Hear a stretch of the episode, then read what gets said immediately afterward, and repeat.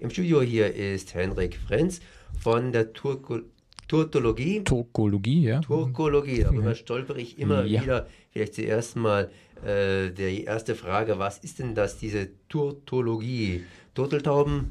Turteltauben, ja. Ornithologie kommt auch immer gerne. Nee, also wir nehmen mal den englischen Begriff Turkish Studies und äh, bezieht sich hier auf, äh, wenn wir mal in Baden-Württemberg und in Freiburg bleiben, Turkologie, also die Beschäftigung mit Geschichte, Kultur und Sprachen der Türkei, Zentralasiens und vor allem natürlich auch Türken in Deutschland, den ganz modernen Themen, Integrationsfragen zum Beispiel, Islam in Deutschland, Türken in Deutschland, Kultur in Deutschland, das sind so also Themen. Osmanisches Reich, Entwicklung der Geschichte der Türkei, Sprachen, türkische Sprachen natürlich, das ist so das äh, weite Feld der Turkologie ein wirklich weites Feld. Gehen wir mal ganz nah dran. An diesem Wochenende, sprich am letzten Wochenende, fand in Emmendingen ein Fest statt, und zwar ein türkisch-islamisches Kulturfest. Und da, da kam heraus, dass die türkische Regierung nach Deutschland Imane entsendet, um hier praktisch den ja, den türkischen Glauben zu verbreiten. Jetzt habe ich natürlich ein bisschen Unsinn geredet. Kann man mich da jetzt hier etwas leicht korrigieren? Ähm, es stimmt insofern, als äh, wir von den 2,7 Millionen Türken, türkischstämmigen Einwohnern in Deutschland ungefähr ähm, von den drei, jetzt rede ich Unsinn, merke ich gerade. Also, wir haben äh, in Deutschland ungefähr 2,7 Millionen türkischstämmige Einwohner und von denen sind viele religiös, die meisten sind Muslime. Wir haben auch 2600 Moscheevereine in Deutschland, nicht nur türkischer, sondern allgemein anderer, ja, Nationalitäten zum Beispiel. Und äh, von, dem, von, von diesen 2600 Moscheenvereinen sind, äh, ist die Mehrzahl verbunden mit, äh, mit der Türkei. Und das bedeutet, dass die meisten Imame, die nach Deutschland kommen, aus der Türkei kommen. Ist der türkische Staat nicht laizistisch? Darf er das denn überhaupt? Ja, der türkische Staat ist natürlich laizistisch und das bedeutet eine starke Trennung zwischen Religion und Staat einerseits. Und wenn wir von Religion in der Türkei reden, geht es in erster Linie natürlich um den Islam und hier in erster Linie um den sunnitischen Islam, einer bestimmten Ausprägung, der hanefitischen Ausprägung. Und äh, das ist eine klare Trennung einerseits. Andererseits gibt es ein großes, ähm, eine große Institution in der Türkei, das ist das Amt für religiöse Angelegenheiten mit sehr vielen Zehntausenden Mitarbeitern. Und dieses Amt ist quasi die Verwaltungsstelle für Religion in der Türkei. Und wie gesagt, in, wenn wir über Religion reden, dann in erster Linie über den Islam. Und äh, dieses, dieses Amt ist unter anderem mitverantwortlich dafür, dass Imame nach Deutschland kommen und hier an Moscheen arbeiten. Ja, aber wäre das nicht so, wie wenn die Bundesrepublik Deutschland hingehen würde und würde sagen, dass in Deutschland vor allen Dingen Christen leben, sprich Protestanten und Katholiken und dann das Goethe-Institut damit beauftragen würde, hier ja äh, die Religion für Christen und Katholiken im Ausland zu organisieren. Ja, das ist natürlich ein interessanter Vergleich. Ähm, ich glaube, es geht der Türkei in erster Linie nicht darum zu missionieren, weder im Ausland noch innerhalb der Türkei, sondern in erster Linie darum, eine bestimmte Spielart oder die Hauptströmung in der Türkei, das Islam, zu organisieren und zu strukturieren und eben in dieser Form auch ein Stück weit zu kontrollieren. Das heißt, äh, gezähmten Islam.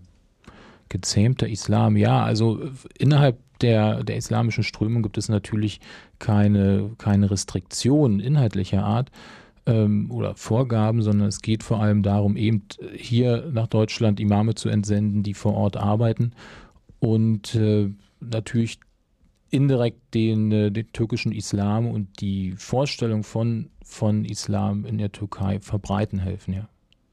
Ja, ich meine damit eher, dass es ja auch einige Gottesstaaten, sogenannte Gottesstaaten, jetzt im Orient gibt, die praktisch Religion und Politik miteinander mischen.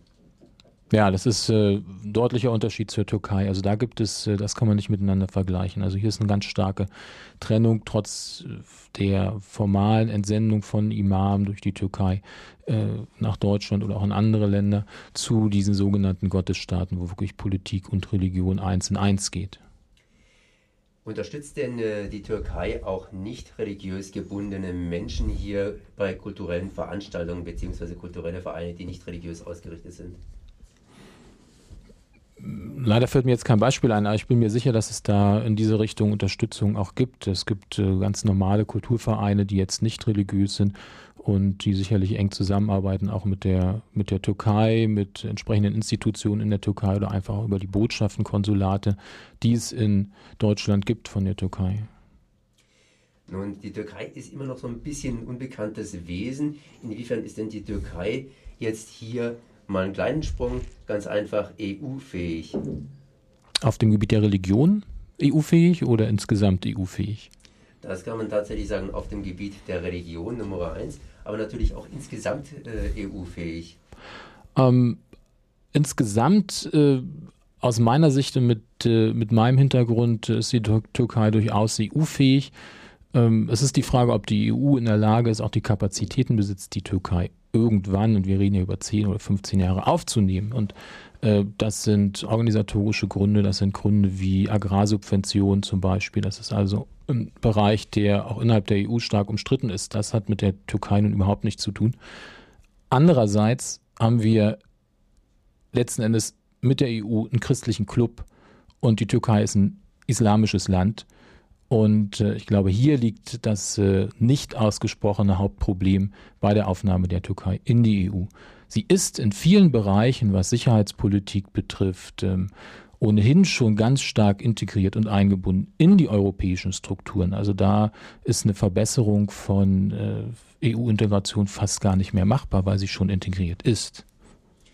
Das heißt, drei Bereiche, wenn ich das mal richtig feststellen darf. Das wäre eines mal die Wirtschaft der Europäischen Union, die sehr stark Agrarwirtschaft ist. Da existieren unter Umständen Probleme. Und die andere Seite ist diese Religionsgeschichte. und die dritte Seite ist die militärische Geschichte. Da existieren überhaupt keine Probleme. Wo siehst du denn die Hauptprobleme jetzt hier auf Seiten der Wirtschaft oder auf Seiten der Religion bei der Integration der Türkei? Also in Fragen der Wirtschaft kann man das, glaube ich, äh, egal ob man jetzt über die EU redet oder über die Türkei, ähm, nur wetten, wie die Entwicklungen, die wirtschaftlichen Entwicklungen aussehen. Die EU wird insgesamt sicherlich wirtschaftlich sehr viel stabiler sein, auch in den nächsten Jahren. Die Türkei hat einen massiven Wirtschaftseinbruch in diesem Jahr zu verzeichnen. Äh, glaube ich, in den letzten Jahren hatte sie ein hohes Wachstum, 6 oder 9 Prozent Wirtschaftswachstum. In diesem Jahr hat sie ein Minus von 5 Prozent und Industrie- und Wirtschaftsrückgänge an Aufträgen von 25 Prozent. Also da wird für die Türkei einiges zu tun sein, was äh, in der EU so stark wahrscheinlich nicht passieren wird. Ähm, Islam wird, glaube ich, und, und, dieser ganze Block Islam, äh, Religion wird sicherlich ein äh, entscheidendes Kriterium sein für die Aufnahme aus meiner Sicht. Das zumindest hier Henrik Frenz. Eine ganz andere Frage hier in Freiburg. Totologie, ein interessantes Fach, ein Fach, das sich mit sehr, sehr viel Türkisch, aber Türkisch geht ja auch noch weiter, das geht ja bis in, in nach Asien hinein, beschäftigt. Hier in Freiburg ein kleines Orchideenfach. Wie sieht es denn um die Tokologie aus? Ich habe nur mitbekommen, dass in letzten Woche hier ja, Studierende gestreikt haben, um die Totologie hier in Freiburg zu erhalten. Ja, das sieht in der Tat nicht sehr gut aus äh, mit der Tokologie oder für die Tokologie in Freiburg.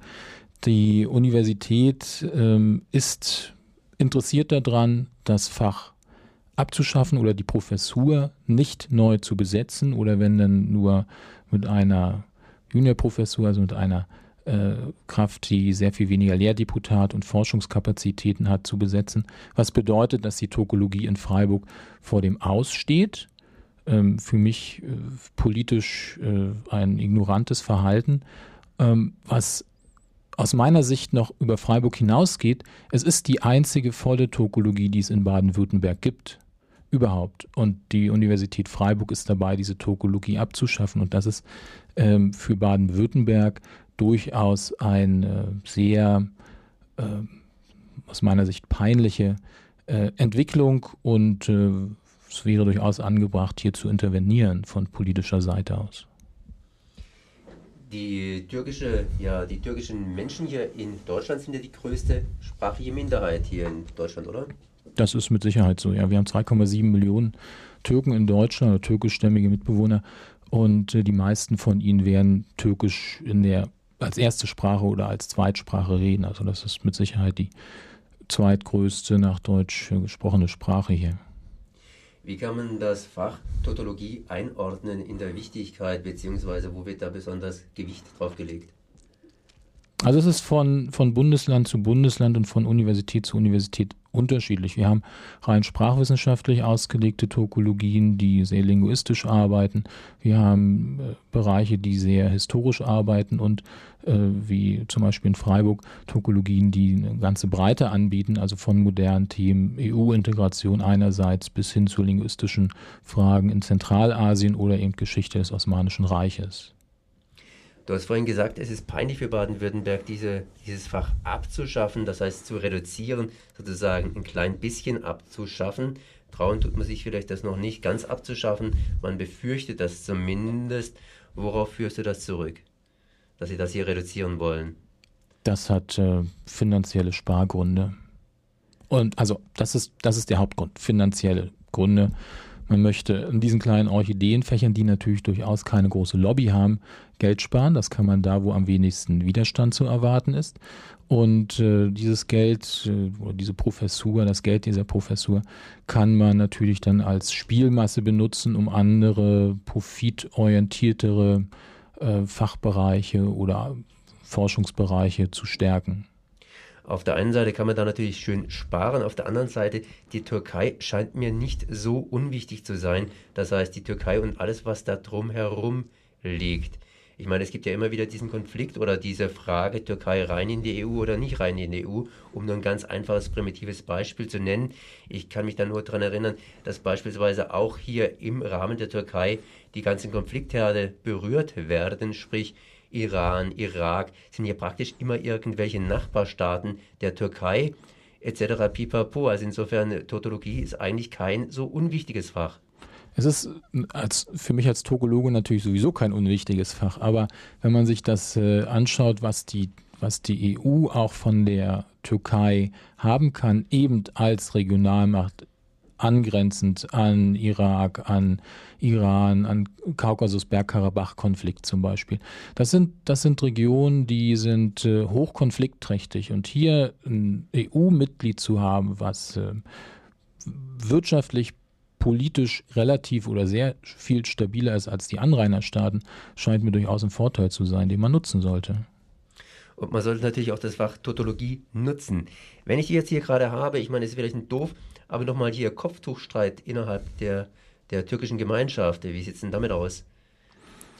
Ähm, ja, Kopftuchstreit. Ähm, also für mich stellt sich weniger die Frage, kann man mit Kopftuch unterrichten oder darf man nicht mit Kopftuch unterrichten? Für mich stellt sich die Frage, gibt es überhaupt äh, religiöse Symbole in Schulen oder nicht? Und äh, entweder es gibt religiöse Symbole, dann ist auch ein Kopftuch erlaubt, oder es gibt keine religiösen Symbole, dann ist auch kein Kreuz in der Schule erlaubt. Und äh, das, äh, da würde ich doch auf eine gewisse Gleichberechtigung gegenüber unterschiedlichen Religionen, das betrifft ja auch äh, die Keeper, wenn jemand Jude ist, ähm, warum soll man die nicht auf dem Kopf haben, wenn man unterrichtet zum Beispiel? Also entweder das gleiche Recht für alle oder man kann hier keine großen Unterschiede machen. Und deswegen ist der Kopftuchstreit ein bisschen auch politisch herbeigezogen. So zumindest äh, Dr. Henrik Frenz von der Totologie hier in Freiburg. Merci. Dankeschön.